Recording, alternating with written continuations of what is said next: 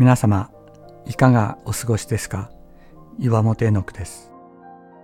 今日も366日元気が出る聖書の言葉から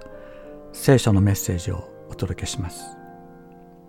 5月1日能力を使い尽くして現代の日本語では優れているとは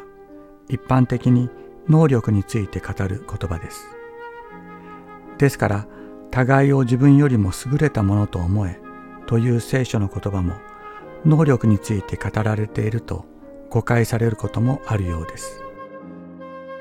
そのような場合、高い能力を持っていても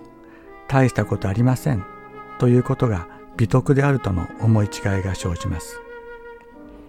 しかし、聖書の時代が身分社会であったことを考えると、聖書が優れたものという時、それは互いを自分よりも身分の高いものとして尊敬しこれに仕えるということを意味しているということがわかります。身分社会ではない現在の日本に生きる私たちにはこれを肌で感じることは難しいことのようにも思います。しかし家臣としてあるいは執事として主人に仕えるということは自分の持っている能力を最大限に発揮するということでもあるのです。二十数年前になりますが天皇陛下ご成婚の折陛下の幼少期の映像がテレビで紹介されました。その時江藤俊也というバイオリニストが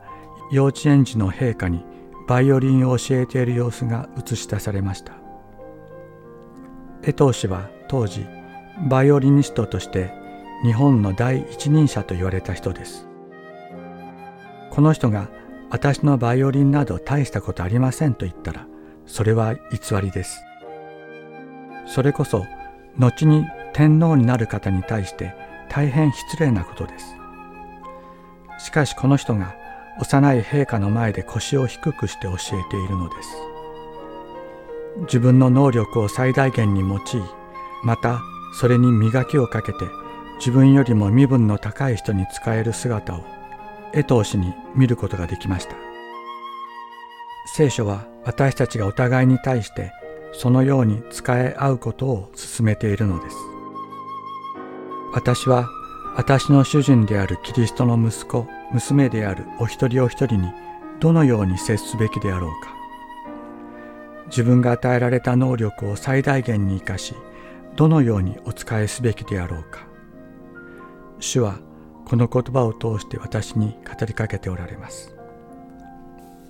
兄弟愛を持って心から互いに愛し合い尊敬を持って